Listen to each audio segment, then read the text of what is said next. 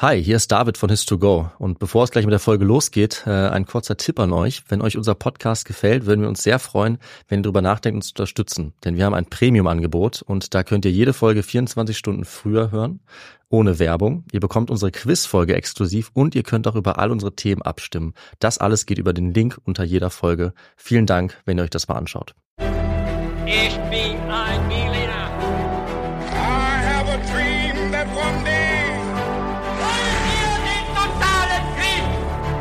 Niemand hat die Absicht, eine Mauer zu errichten. Willkommen zurück bei His2Go, eurem Geschichtspodcast. Mit uns, Viktor. Und David. Bei His2Go gibt's alle 10 Tage, beziehungsweise eigentlich immer am 10., 20. und 30. eine neue Geschichte. Und dabei ist es so, dass immer einer dem anderen eine Geschichte erzählt und der jeweils andere, genauso wie ihr, Zuhörerinnen und Zuhörer, keine Ahnung hat, um was es geht. Und der Clou bei dem Ganzen ist immer, dass einer mit ein paar kniffligen Fragen anfängt und diese Fragen dann immer beantwortet werden müssen und das äh, manchmal gut oder weniger gut klappt. Aber bevor wir starten, David, da habe ich noch eine Frage an dich. Was trinkst du denn heute? Gute Frage, Viktor. Ich habe mir für den Podcast heute ein Malzbier geholt. Und wie sieht's bei dir aus? Wow, ein Malzbier. Ja, ich sehe schon, äh, es sieht ganz gut aus bei dir. Wir Ja. sind ja wieder live. Ähm, bei mir gibt's einen Johannisbeersaft. Und auch der sieht lecker aus. Sehr gut. Und dann würde ich sagen, verzögern wir nicht mehr weiter, sondern wir springen gleich mit der ersten Frage ins Thema. Ja. Die Frage wird dir gefallen, Viktor, was nämlich was anderes. Und zwar möchte ich, dass du was aufzählst. Ja? Oh je. Also, was waren die sieben Weltwunder der Antike? Oh. Nenn so Ähm. viele, die du kannst. Okay. Also, ich würde sagen, ähm, die Pyramiden von Gizeh, Richtig, sehr gut. ähm, der Turm von Babylon. Also, Die- ist das so oder ist es? Äh, ist nicht schlecht, aber gehört nicht zu den, nicht zur Ja, klassischen gehört Liste. nicht, nicht dazu. Mm, Dann ähm, noch die chinesische Mauer. Die gehört weiß- auch nicht dazu. Die gehört zu den modernen. Ja, richtig. Ähm, dann die Akropolis. auch die gehört leider nicht dazu. Och, nein. Aber es sind sehr gute Vorschläge. Ähm, ähm, der, vielleicht noch der, oh, ich bin da wirklich ganz schlecht. Der, ähm, der in Alexandria, der Leuchtturm. Ja, genau, das ist noch eins, richtig. Immerhin, sind ja Mhm. schon mal zwei, richtig? Ja. das ist schon mal gut, ja. Ähm, Vielleicht eins noch? Hast du noch eins? ähm, ja, die hängenden Gärten. Jawohl. ne? Die hängenden Gärten der Seramis zu Babylon, das ist die Genau. Nummer drei. Ja. Hm. Ja, also es ist jetzt peinlich, aber mehr fällt mir jetzt erstmal nicht ein. Ja, das ist doch schon mal was. Also ich sag einfach schnell noch die Ja, ja. anderen, die es noch gibt. Du hättest noch sagen können, der Koloss von Rhodos. Ja, natürlich. Dann das Grab des Königs Mausolos II. Okay. zu Halikarnassos. Ah, ja. Dann gibt es noch den Tempel der Artemis Hm? und noch die Zeus-Statue ähm, in Olympia. Okay. Ja. Das sind die klassischen sieben Weltwunder der Antike. Es gab aber auch mal noch ein achtes, das wäre die Bonusnennung gewesen, nämlich die Stadtmauern von Babylon. Okay. Und ähm, ja, bevor wir jetzt aber zum Thema kommen, habe ich noch eine weitere Frage. Ja, Weil klar. ich dachte, wir haben eine lange, vielleicht noch eine kurze. Ja. Victor, was ist deiner Meinung nach eine Zikurat? Ich gebe dir drei Möglichkeiten. Sehr gut, weil sonst. Ja, sonst wird schwierig, ne? Aber vielleicht ist es ja A, eine persische Festungsanlage oder B, eine antike Brücke oder C, ein gestufter Tempelturm. Ähm, kannst du nochmal wiederholen, also das Wort? Zikurat. Zikurat. Ich glaube zumindest, dass man das so ausspricht. Mit zwei K. Mhm. Ich finde, das hat ein bisschen was von so einem, ja, von, von also das letzte war Treppenstufen, richtig? Oder was war das? Gestufter Tempelturm. Ach so, nee, war was anderes. Äh, gestufter Tempelturm, aber das, die Antwort würde ich nehmen, ja. Ja. Weil wir waren ja schon so ein bisschen in Babylon und dann Ja. vielleicht so in die Richtung. Ah, du hast schon alles wieder richtig erkannt. Das, natürlich ist es der Tempelturm und natürlich geht's heute auch nach Babylon. Ja. Sehr gut. Aber die Geschichte heute wird nicht in Babylon direkt spielen, sondern sie wird in zwei verschiedenen Epochen spielen. Nämlich einmal in der Neuzeit und einmal im Altertum. Oha. Und ja, jetzt denkst du dir, wie kann das sein? Und die Antwort ist, das geht natürlich durch Archäologie, ja. Denn es wird heute gehen um den berühmten deutschen Archäologen Robert Koldewey. Und es wird darum gehen, was er entdeckt und ausgegraben hat. Okay.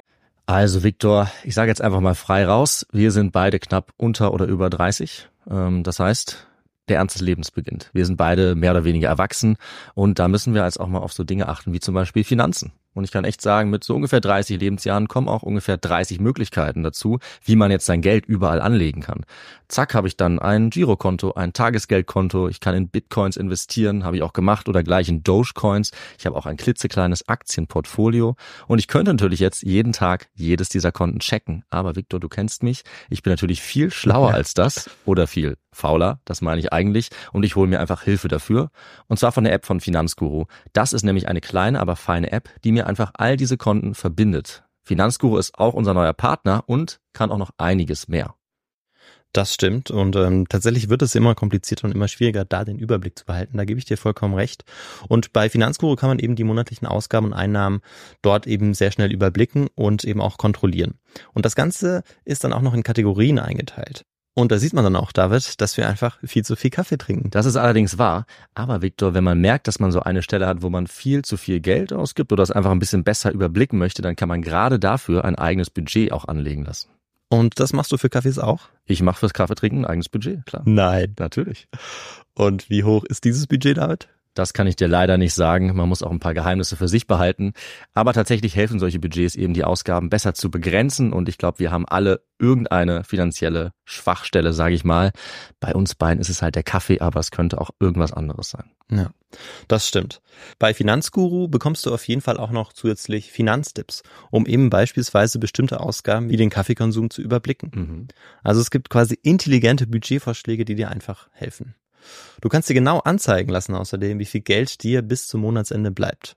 Das alles wird aufaddiert und gegengerechnet dann. Und das trifft natürlich auch auf die wirklich wichtigen großen Ausgaben zu, also nicht nur auf den Kaffee. Auf der App Finanzguru kann man zusätzlich auch das eigene Kaufverhalten analysieren, um dann zukünftige Veränderungen zu planen oder eben bequem einzusehen.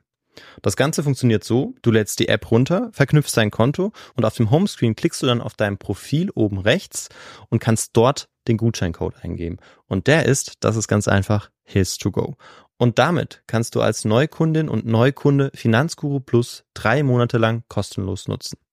Also nochmal der Code his to go. So wie der beste Geschichtspodcast. So ist es. Hey. Und wir steigen gleich in die Geschichte ein mit unserer Person Robert Koldewey. Der wurde 1855 geboren, ist ein Deutscher. Der wurde äh, im Harz geboren. Er hat dann Architektur studiert und auch Archäologie. Hm?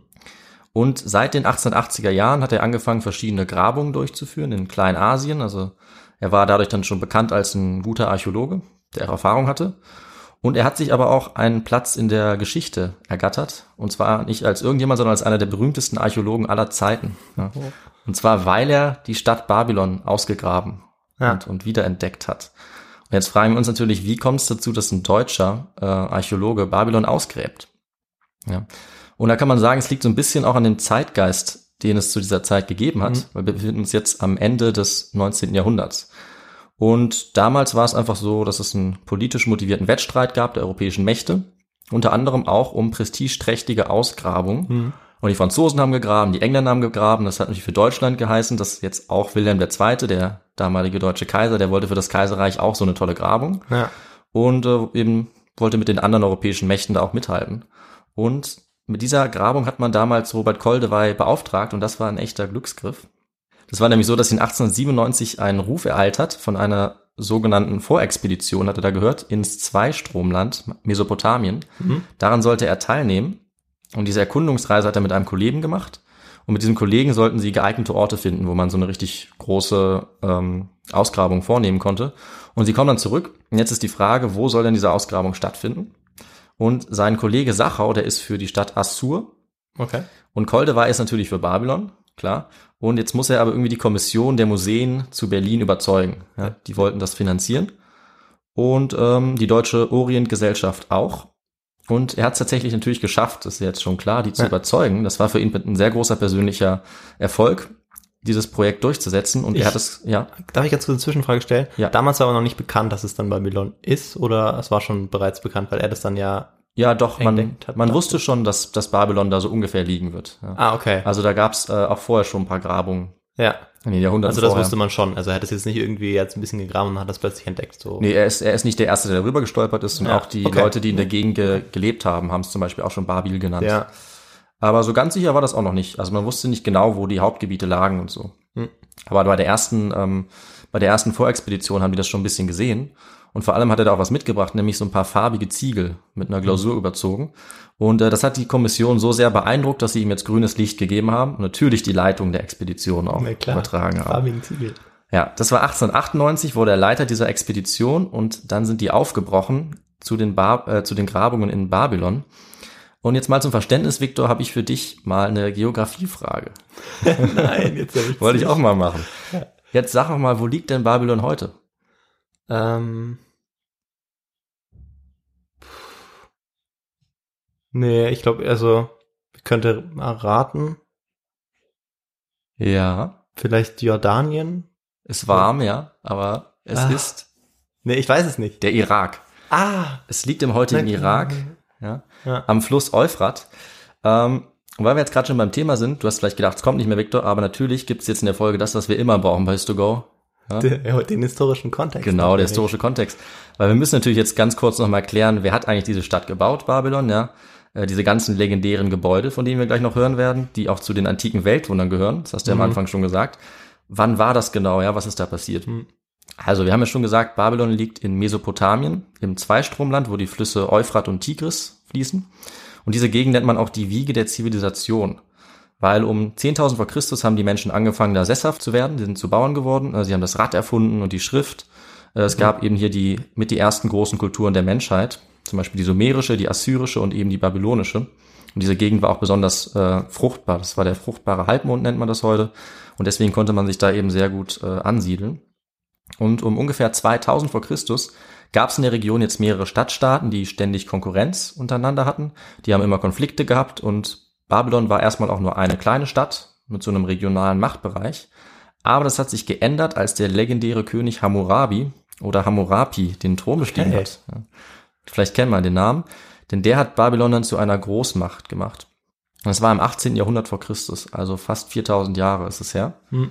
Und unter Hammurabi hat sich Babylon sehr stark entwickelt. Es gab die erste Blütezeit äh, für dieses sogenannte altbabylonische Reich und es wurde zum Beispiel der Codex Hammurabi geschaffen. Der gilt als eine der ältesten Gesetzessammlungen. Da kann man sehr viel draus ziehen. Ähm, und also 2000 vor Christus ist Babylon eine der wichtigsten Städte der Welt. Und das Interessante ist, dass es auch noch ungefähr 2000 Jahre lang so bleibt, was natürlich nicht gerade oft der Fall ist. Ja. Ähm, allerdings in der Folgezeit blieb Babylon zwar meistens wichtig, aber es wurde dann sehr oft erobert, es wurde auch mehrmals zerstört und wieder aufgebaut und wurde immer wieder von anderen Mächten auch beherrscht. Und besonders die Assyrer haben Babylon dann zweimal zerstört und Okay. stark zugesetzt. Es sollte allerdings jetzt nicht die Zeit von äh, Hammurabi die letzte Blütezeit bleiben, sondern es gab auch im siebten und im sechsten Jahrhundert vor Christus nochmal eine ganz starke Blütezeit. Das war dann das sogenannte Neubabylonische Reich. Ja, also viel, viel später. Da sieht man mal die Zeitspanne, um die es da geht. Ja. Und da hat es Babylon dann nochmal geschafft, die Assyrer zu besiegen und ist zu einer richtigen Großmacht aufgestiegen, die wirklich ein riesiges Reich Ja. hatte, vom Schwarzen Meer bis ans Mittelmeer. Und vor allem ist da der König Nebukadnezar der Zweite zu nennen. Da ging es unter ihm Babylon sehr gut. Wirtschaft, Politik, ja, Wissenschaft, Mathematik, auch Astrologie. Das äh, ist alles, ähm, ja, war alles am Blühen und unter anderem wurde auch Jerusalem erobert. Man war sehr erfolgreich mit Feldzügen, das lief super. Und es sind auch jede Menge beeindruckender Bauten entstanden. Hm. Und um die soll es jetzt in dieser Folge eben auch gehen. Ähm, und zwar hat unter anderem dieser Nebukadnezar Zweite das äh, Ishtar-Tor bauen lassen und die Prozessionsstraße, die dahin führt.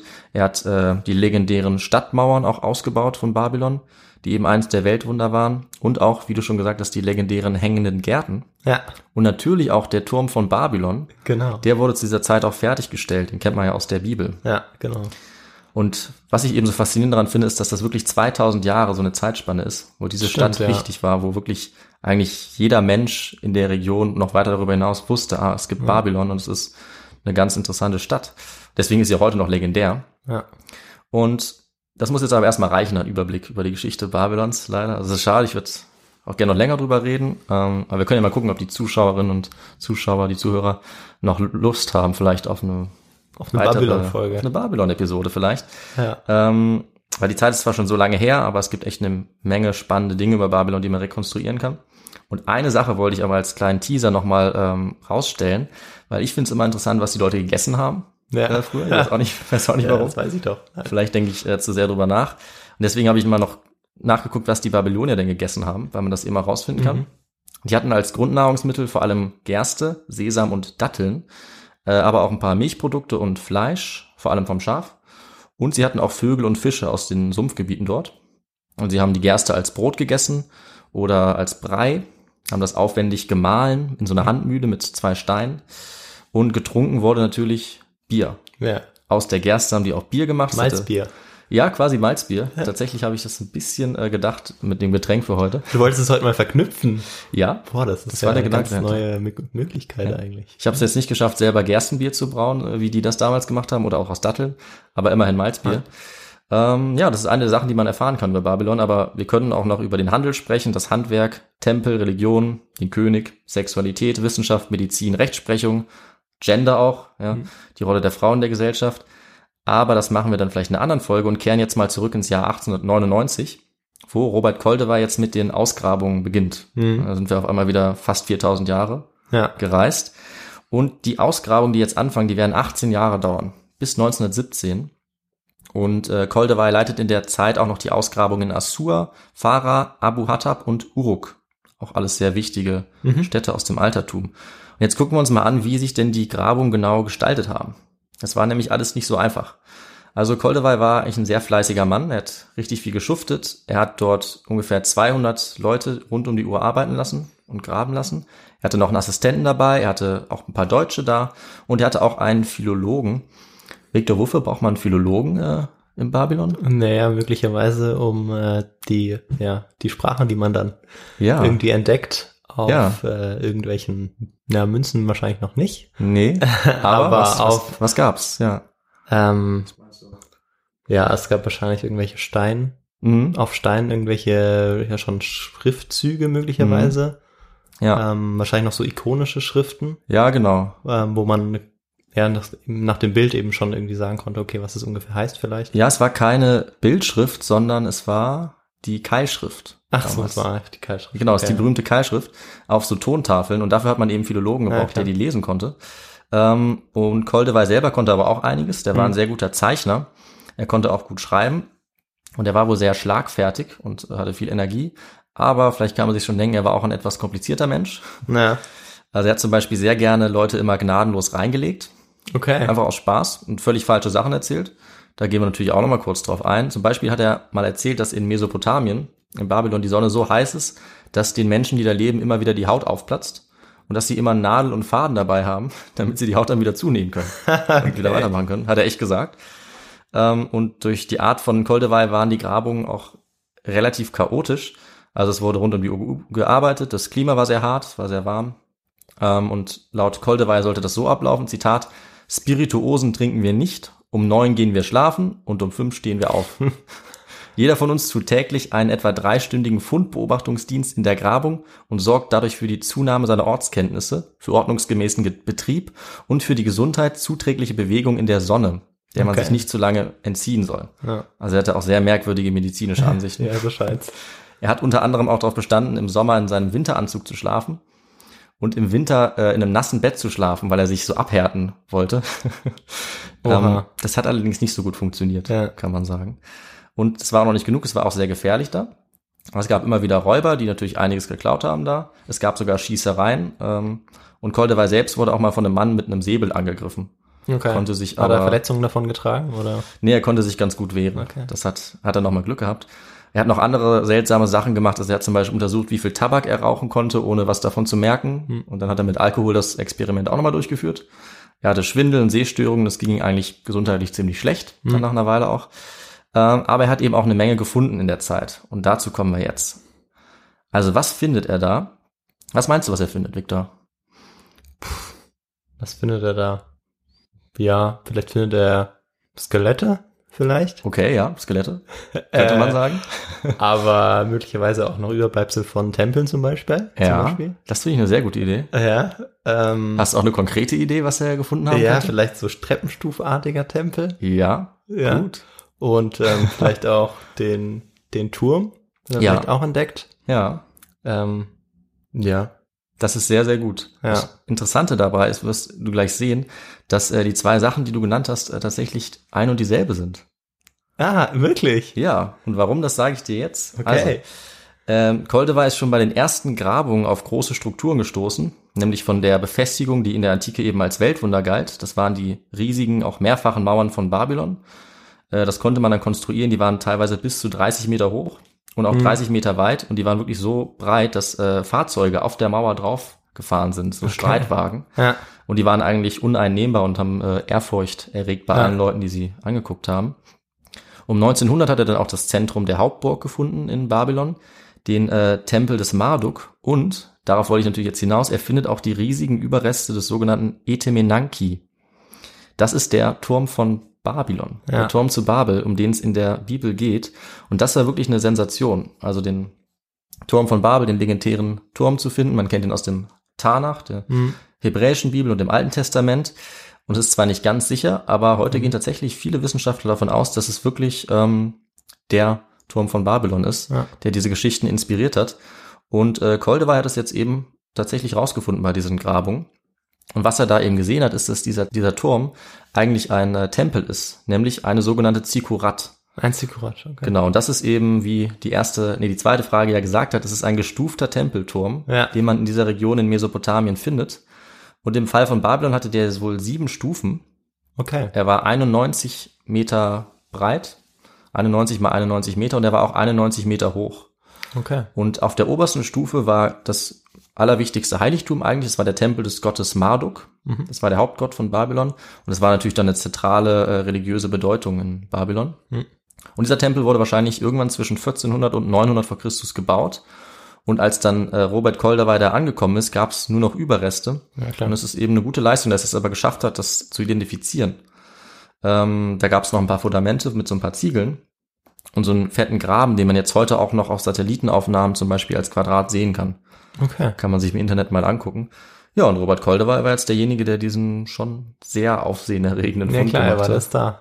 Er war jetzt der Star, also auch sofort. Das hat Ja. in Europa dann auch gleich sehr viel. Ähm, Genau. Da haben alle ja. anderen Nationen dann auch mit Neid äh, Genau. geschaut, was Genau. die Deutschen da wieder bewerkstelligen Ja, konnten. Die Deutschen haben sich sehr gefreut natürlich, dass sie Ja. dann auch so einen guten Archäologen hatten. Ähm, und naja, das war natürlich noch lange nicht alles. 1901 wurde dann noch der Ninip-Tempel gefunden, dann noch der Tempel der Ishtar, auch eine wichtige Göttin. Und ähm, 1902 dann das berühmte Ishtar-Tor und die Prozessionsstraße, die dahin geführt hat. Außerdem auch noch weitere Tempel und ähm, besonders das Ishtar-Tor und die Prozessionsstraße sind sehr interessant. Da sage ich nachher noch mal was zu.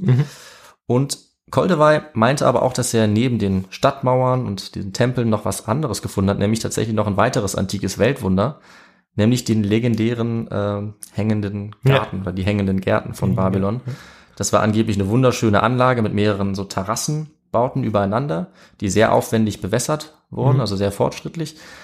Und äh, er hat eben was gefunden, was in die Richtung gehen könnte. Aber in dem Fall ist es so, dass man sich heute nicht so ganz sicher ist, ob das wirklich stimmt ja. ob die vielleicht in einer anderen Stadt liegen oder ehrlich gesagt, ob es die überhaupt jemals gegeben hat, weil es kann sehr gut sein, dass es einfach nur eine Legende ist. ja, weil sie, wir sie vor allem schriftlich überliefert haben. Genau. Und So wie äh, klar, dass das meiste das dort ist. Und das Genau. dann später archäologisch dann ähm, entdeckt wurde oder zumindest gesagt wurde, dass man das Genau, man hat danach gesucht. Ja. Und im Fall von äh, dem Turm war es eben gut, dass man auch eine Darstellung hatte, Mhm. die auch dazu gepasst hat, sowohl schriftlich und sogar eine alte, ähm, Okay, dann tatsächlich noch schriftlich. auch Ja. sogar auf einer Tafel auch eine, ja, wie, wie eine Zeichnung, sodass das dann eben sehr gut zusammengepasst Genau. hat. Da kann man sich relativ sicher sein und im Fall der hängenden Gärten ist das eben ein bisschen äh, schwierig. Und äh, Robert Koldewey war sich natürlich sehr sicher, das ist irgendwie auch keine Überraschung. Aber mittlerweile ist es äh, eher unwahrscheinlich, dass er die da wirklich gefunden hat, Ja. weil es sie vielleicht nie gegeben hat. Aber er hat wirklich jede Menge gefunden. Also es war schon eigentlich eine der größten archäologischen Entdeckungen der Geschichte. Mhm. Das kann man, denke ich, schon so sagen. Vergleichbar vielleicht noch mit dem Fund von Troja durch einen anderen sehr berühmten Archäologen, Schliemann. ja. Den könnte man auch noch mal behandeln. Ja. Aber Robert Koldewey dachte sich jetzt eigentlich, er kann die ganze Zeit so weitergraben. Der hat eigentlich auch nichts anderes gemacht. Der hat irgendwie dreimal Urlaub gemacht in den 17 Jahren, weil er Okay. sonst wahrscheinlich auch schon gestorben wäre. Ja. Ähm, aber leider war es für ihn dann irgendwann auch vorbei, weil ähm, ja, er war zwar sehr berühmt zu der Zeit, die ganze Welt hatte Interesse daran, Ja. aber es gab dann doch ein zentrales Ereignis, was dazu geführt hat, dass er aufhören musste, nämlich der Erste Weltkrieg. ja, genau, wollte ich gerade sagen. Ja. Ja, ne? hätte ich dich auch noch mal fragen können. Ja. Stimmt. Ja, und so geht dann die Ausgrabung zu Ende, weil 1917 erobern die Engländer Bagdad und dann müssen Koldewey und sein letzter Assistent äh, eigentlich Hals über Kopf Ja. fliehen. Also sie sehen anscheinend schon die feindlichen Truppen am Horizont auftauchen, äh, springen dann in ihre Autos, Ja. äh, die sie damals schon hatten und fahren dann schnell davon, ohne die Ausgrabung irgendwie beendet zu haben. Also die lassen eigentlich alles stehen und liegen. Und äh, für Koldewey ist das Tragische, dass er dann nie wieder an den Euphrat und nach Babylon zurückkehren wird, weil die politischen Verhältnisse, die es danach gibt, ihm das nicht möglich machen und die werden auch danach, eigentlich bis heute, äh, die Fortführung seiner Arbeit erschweren. Aber so Geschichten sind auch eigentlich, äh, finde ich, allgemein ganz spannend. Ja. im Zweiten Weltkrieg ja auch, äh, vor dem Zweiten Weltkrieg gibt es einen deutschen Bergsteiger, der ja auch ähm, den äh, Namba Tamat, Tabat, glaube ich, spricht Mhm. man ihn aus, besteigen möchte. Und genau, dann bricht dann der Zweite Weltkrieg aus und ähm, ja, aufgrund des Krieges Ja, wird er dann auch dort ähm, festgenommen. okay. Und genau, ich will jetzt noch nicht mehr sagen, aber ja, es, die Geschichte ist ja auch verfilmt worden, aber es ist, ist allgemein sehr spannend, so Sachen, Klingt, dass man ja. sich eigentlich weit weg vom Krieg Hm. ähm, ja begibt oder glaubt, dass man sich eigentlich davon davon nicht betroffen ist, aber ein Weltkrieg ist dann auch oft tatsächlich Ja. ein Weltkrieg. die meisten Leute hat er schon eingeholt. Ne? Genau. Ja. Sehr gut, ja. Und das war natürlich in dem Fall ein bisschen tragisch, weil sie mussten eigentlich alle Artefakte, Steine, Ziegel zurücklassen, die sie gefunden haben. Aber zum Glück für die Wissenschaftsgeschichte kann man sagen, waren die jetzt noch nicht verloren, weil ähm, die deutschen Behörden dann verhandelt haben Mhm. mit den Behörden dort vor Ort und sie haben es dann geschafft, es auszuhandeln, dass zehn Jahre später, 1927, über 500 Kisten mit diesen gebrannten und nicht gebrannten Ziegeln aus Okay. Babylon dann nach Berlin gekommen sind, Ja. tatsächlich. Und dort gab es dann natürlich eine schwierige Arbeit. Also der Assistent von Koldewey hat das angeleitet und äh, man hat dann sehr mühsam diese Ziegel zusammengesetzt. Das waren so glasierte Ziegel, da waren Inschriften drauf. Auf manchen stand zum Beispiel, ich, Nebukadnezar II., habe das gebaut oder so. Also das war sehr interessant. Und ähm, das hat dazu geführt, dass eigentlich heute eine der beeindruckendsten Rekonstruktionen überhaupt in Berlin aufgebaut wurde. Nämlich, was ich schon erwähnt habe, das Ishtar-Tor Ja. mit diesen legendären blauen Ziegeln und die Prozessionsstraße, ein Teil davon, ähm, die dahin führt. Und das steht jetzt heute noch im Vorderasiatischen Museum in Berlin. Also mehr als 2000 Jahre später. Also der Irak hat sich noch nicht gemeldet und gesagt, wir hätten das gerne wieder zurück. Der könnte das eventuell mal zurückfordern, ja. Das ist natürlich ein das, bisschen, das, das hört man ja immer wieder, dass Ja. ähm, genau so Gegenstände oder ähm, ja auch Bauwerke dann zurückgefordert werden. das stimmt, ja. Ähm, ja. Aber in dem Fall noch nicht. Ich denke, das könnte auf jeden Fall noch kommen. Ist natürlich problematisch, dass das in Berlin steht. genau. Also auch in Freiburg hatten wir es zum Beispiel so, dass aus der Kolonialzeit hier Schädel äh, Ja, von der einheimischen Bevölkerung äh, rumliegen und man dann die eben auch mal zurückgeben muss. Ne? Ja. Das ist echt äh, schwierig. Aber in dem Fall kann man es jetzt aktuell in Berlin sich noch angucken. Und es sieht auch sehr beeindruckend aus. Ja. Also wer Zeit hat, sollte unbedingt mal ins Vorderasiatische Museum gehen in Berlin. Ich war auch schon mal da. Warst du schon mal da? nee, ich war noch nicht da. Nee. Ja. Dann weißt du, wo es als nächstes Ja. hingeht. Sehr gut. Hast du dort auch deine Idee her oder ist dir das dann wieder gekommen, als du dann so ein bisschen recherchiert Also, hast? eigentlich hatte ich die Idee schon die ganze Zeit, muss ich Okay. sagen. Ich war schon, glaube ich, zwei, dreimal da und ich weiß auch nicht warum. Eigentlich ist es ja nur ein Tor, Ja. aber ich finde, es sieht echt beeindruckend aus, weil es ist so blau, das sind echt auch Originalziegel, Hm. da sind Löwen und Drachen drauf. Also, dass man das vor über 2000 Jahren irgendwo hat stehen lassen und dass man da wirklich durchgelaufen ist, finde ich einfach total krass. Hm. Also finde ich echt faszinierend und vor allem das Tor, was da steht, ist das kleinere Tor. Ja. Es gab eigentlich zwei. Ja, es gab noch ein größeres und dass die Leute da jeden Tag vielleicht durchgelaufen sind, das finde ich Vor allem zu der Zeit auch einfach, Ja, wo man genau. ja kein Vergleich, vergleichbares Bauwerk hatte. eben. Das, das muss wirklich sehr, sehr äh, faszinierend gewesen sein und ist es eben immer noch. Äh, deswegen sollte man da mal vorbeischauen. Klare Empfehlung an dieser Stelle. Geht da mal hin.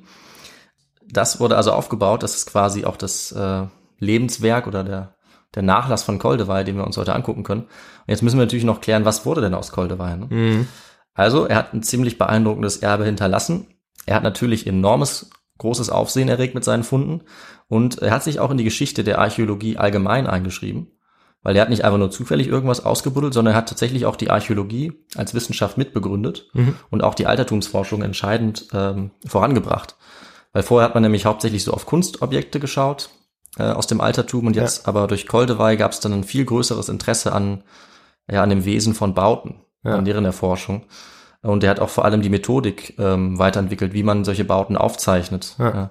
Also, dass man die exakt lokalisiert, wo liegen die Fundstücke wie sah das aus, sodass du eben jetzt auch heute noch die Aufzeichnung angucken kannst und genau weißt, wo was gefunden wurde, Ja. was man vorher eben nicht so genau gemacht hat. Ja, und das hat eben die archäologische Bauforschung zu einem festen Teil der Wissenschaft gemacht, mit der Möglichkeit zu einer ja, zweifelsfreien Rekonstruktion einfach. Ähm, und diese Logistik, die äh, Koldewey da entwickelt hat, die gilt auch heute noch als vorbildlich. Also da hat er echt ganz schön was geschaffen.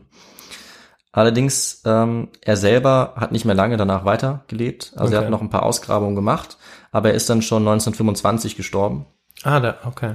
Und zwar im Alter von 69 Jahren. Ja. Ja, und sein Grabstein, interessanterweise, hat die Form einer Zikurat. Okay. Da treffen wir es nochmal wieder. Ja. Haben seine Freunde ihm gestiftet. Sieht also aus wie der Turm von Ja. Babylon im Prinzip. Und Ähm, steht wo? Das weiß ich nicht. Okay. Gute Frage. Vielleicht auch in Berlin? Es wäre naheliegend, aber Ja. das äh, müsste ich nochmal nachgucken. Nee, alles gut. Genau, das kann man ja mal googeln. Also da gibt es Ja. auch ein Bild von dem Grabstein. Ja, klar. Und äh, was wir jetzt noch klären müssen, ist, was ist eigentlich mit der Ausgrabungsstätte passiert? Ja. Babylon, ja. 1917, jetzt haben wir 2020. Ähm, das Traurige ist, vielleicht aus Sicht der Wissenschaft, es wurde eigentlich kaum weitergegraben nach Robert Koldewey, einfach wegen der politischen Lage da. Also mittlerweile haben ja die zwei Kriege im Irak stattgefunden und die haben eigentlich eine Begutachtung dieser Grabungsstätte in Babylon völlig unmöglich gemacht oder fast unmöglich. Äh, es gab Zerstörung durch ähm, Souvenirjäger, also die Soldaten, die da waren. Ähm, die haben auch mit ihren Militärfahrzeugen leider große Schäden angerichtet an der Prozessionsstraße, auch zum Ishtar-Tor. Und das ist ein bisschen blöd gelaufen, weil eigentlich sollte ursprünglich ein Stützpunkt errichtet werden in Babylon, gerade um die Verplünderung zu schützen. Äh, allerdings wurde eher das Gegenteil äh, Ja, erreicht, dadurch, dass die da überall durchgefahren sind, haben die sehr viel kaputt gemacht. Trotzdem gehen natürlich Forscher jetzt davon aus, dass unter diesem Wüstensand ja, in Mesopotamien noch wahnsinnig viel äh, verborgen ist, Okay. was noch Erkenntnisse bringen könnte. Aber aufgrund der unsicheren Lage werden keine weiteren archäologischen Grabungen mehr ausgeführt, spätestens seit 2003. Und ja, also die ursprüngliche Grabungsstätte von Koldewey ist eigentlich nicht wirklich verändert seit 1917, außer durch Zerstörung. Okay, verrückt. Ja, da wurde was kaputt gemacht und die UNESCO hat sogar ein paar Berichte, die darauf hindeuten, dass das Grabungsfeld vielleicht schon so stark zerstört ist, dass ähm, viele Funde und Erkenntnisse nie mehr da Ja, gemacht mit werden Sicherheit, können. ja. Ja. Aber viele Spuren, denke ich, gibt es da trotzdem noch. Also Ja, klar. Keilschrifttafeln, die allein schon sehr viel aussagen können, weil die ja viel aufgeschrieben haben Mhm. über die Gesellschaft. Und also als Resümee muss man da sagen, die Forschung ist auf jeden Fall noch lange nicht beendet zu Babylon. Mhm. Vielleicht kommt noch mal ein Robert Koldewey. Vielleicht. Oder ja, vielleicht beruhigt sich die Lage irgendwann einmal dort. Genau. Und dann kann man da wieder die Schaufel nehmen und weitergraben. Eben, ja. Also die Forschungsgeschichte zu Babylon geht auf jeden Fall noch weiter. Aber die Folge ist jetzt zu Ende. Okay. Ja, Wahnsinn. Richtig spannend, auch mal so weit zurückzugehen. Ähm, wie du vielleicht auch schon gemerkt hast, ich bin nicht so drin in der Archäologie. Ja, ich Ähm, auch nicht. Bei mir geht's eigentlich los ab der äh, antiken Geschichtsschreibung im Sinne von der griechischen Geschichtsschreibung. Ja. Ähm, davor hat man ja, glaube ich, im Studium verfolgt man da auch nicht viel, also wissen wir ja beide, da gibt's wenig dazu. Ja, das Und stimmt. deshalb bin ich auch nicht so richtig drauf gekommen. Aber es ist richtig spannend, auch, auch diese Verknüpfung fand ich toll, dass du da angefangen hast, Mhm. ähm, genau mit der, mit dem Archäologen, ähm, Kolderweit und das dann weitergeführt hast und dann nochmal, ja, dann in die Perspektive von vor, ja, Beginn von 4000 Jahren gesprungen bist, genau. äh, die dann ja 2000, 2000 Jahre angedauert hat. Auch diese Länge, ähm, wenn man, wenn man von Ja. Länge spricht und Ja. eine Stadt im Kopf hat, dann ist es Rom Ja, ähm, das ja auch sehr, sehr lange Bestand hatte und auch sehr lange die Stadt ja. ja, der Blüte war, so ein bisschen kann man sagen. ja das Aber dass, dass es was Vergleichbares gibt oder was gibt, was vielleicht in dem Sinne noch, noch größer war, noch Ja. schöner war, noch herausragender war, wie Babylon. ja. Das wusste ich nicht. nee, Also nicht, zumindest nicht, dass es so lange war. Also klar, Ja. Babylon kennt man. ja, Und deshalb fand ich es sehr spannend, ja. ja. Nee, es hat ja auch die, die Weltgeschichte eben, die 4000 Jahre lang immer geprägt. Mhm. Also durch das Judentum, durch das Genau, Christentum, ja. einfach die Geschichte war ja so präsent, dass auch nach dem Untergang von Babylon, also irgendwann dann, äh, so Alexander hat das ja versucht noch ähm, zu Ja. seiner Hauptstadt zu machen. Später haben es die Perser dann auch noch zerstört. Aber auch danach ähm, ist es nie in Vergessenheit geraten, weil es einfach so lange so wichtig war. ja. Ja. Und wann ist es dann eigentlich komplett aus der, ich will nicht sagen aus der Geschichte verschwunden, aber Wann, wann war das denn dann ungefähr, dass es Ja, also gar keine Rolle mehr gespielt hat? Also überhaupt keine Rolle mehr. Da war ja dann, ja, wenn das ja aufgegraben werden musste, dann war da ja keine Zivilisation mehr. das stimmt. Also es wurde dann eigentlich äh, nach diesem neubabylonischen Reich, das war ungefähr 600 vor Christus, dann wurde es eigentlich immer unwichtiger. Ja. Die Perser haben es dann ein paar Jahrhunderte später erobert. Genau, und Ähm, Alexander ja. Alexander versucht, dann- Das sind ja dann 300 Genau. vor Christus. Genau, das ist das vierte Jahrhundert. Und danach äh, wurde es dann immer unbedeutender, wurde dann eine kleinere Stadt und später auch nur noch ein Dorf. Also so ab der Jahrtausendwende, ja, also Ja, Christi Geburt, da war äh, eigentlich nicht mehr viel übrig von der Stadt. Das Okay, wurde ja. natürlich noch eine Weile genutzt, ja, aber ist dann sehr schnell in Vergessenheit geraten. Ja, die Mauern sind zerbröckelt, ja, äh, der Turm war dann schon lange auch nicht mehr da. ja. Und äh, es war aber natürlich schon, also man wusste schon die ganze Zeit dann noch, dass ungefähr in der Gegend was ist. Hm. Ja, die Bevölkerung hat sehr gerne natürlich auch die Steine da weggenommen und die irgendwo anders eingebaut und so, was halt immer passiert. ja. Aber ja, genau, also kurz vor Christi Geburt war es auf jeden Fall schon vorbei mit der, ja. Mit der, mit der wirklichen Geschichte von Babylon. Ja, Man war auch dann so komplett vorbei. Das ist schon trauriges, äh, also komplett vorbei im Sinne von, dass es äh, physisch nicht mehr da war. ja, für die, für die Stadt ja, aber für die Geschichte, Für die Geschichte. für den Ruf der Stadt natürlich nie. Natürlich. Ja. Und da haben auch, eben, wie du meinst ja gerade auch Geschicht, Geschichtsschreiber auch von den Griechen sich natürlich dran beteiligt. Also diese Ja. Liste der Weltwunder, die ja zwei Weltwunder aus Babylon hat, ähm, die wurde auch von Griechen erstellt zum Beispiel, weil die danach damals noch äh, die Stadt gesehen haben. Ja. Also das war ja dann ein paar Jahrhunderte vor, äh, vor Christus. Damals konnte man eben die Stadtmauer noch sehen Ja. und auch den Tempel. Genau. Ja. ja, bei meiner Aufzählung von Weltwundern habe ich mich äh, häufig auf die äh, klassischen Weltwunder bezogen. Ja. Also die eben nicht zum Altertum gehören. Ja. Ja.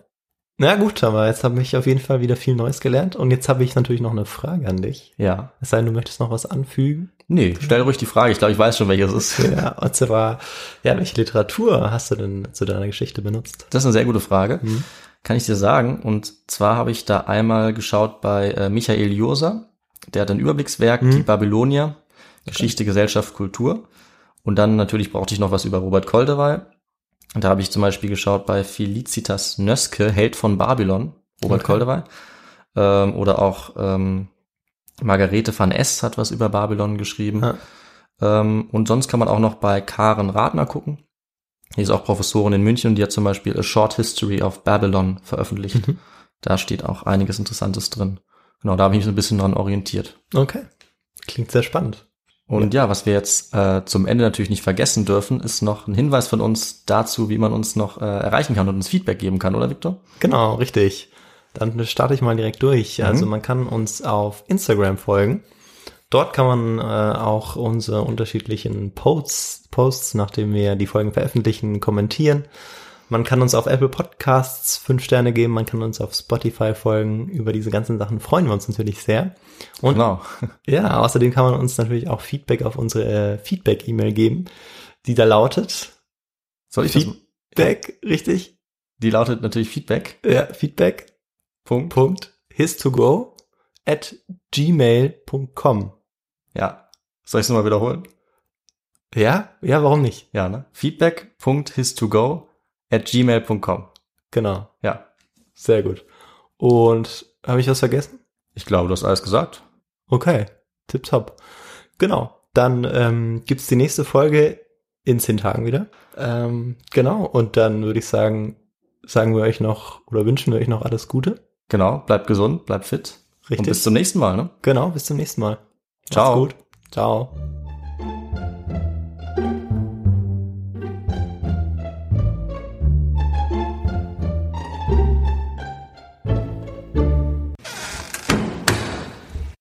Genau. Am 20. dann, richtig? Nee, Ja. am 30. Am 30. schon. Ja. Ach du meine Die Zeit Güte, schon vergeht. der 30. Oh, Ja. ja. ja. Nice. Wie lange ging's? Oh, es läuft noch. Zeichnet noch.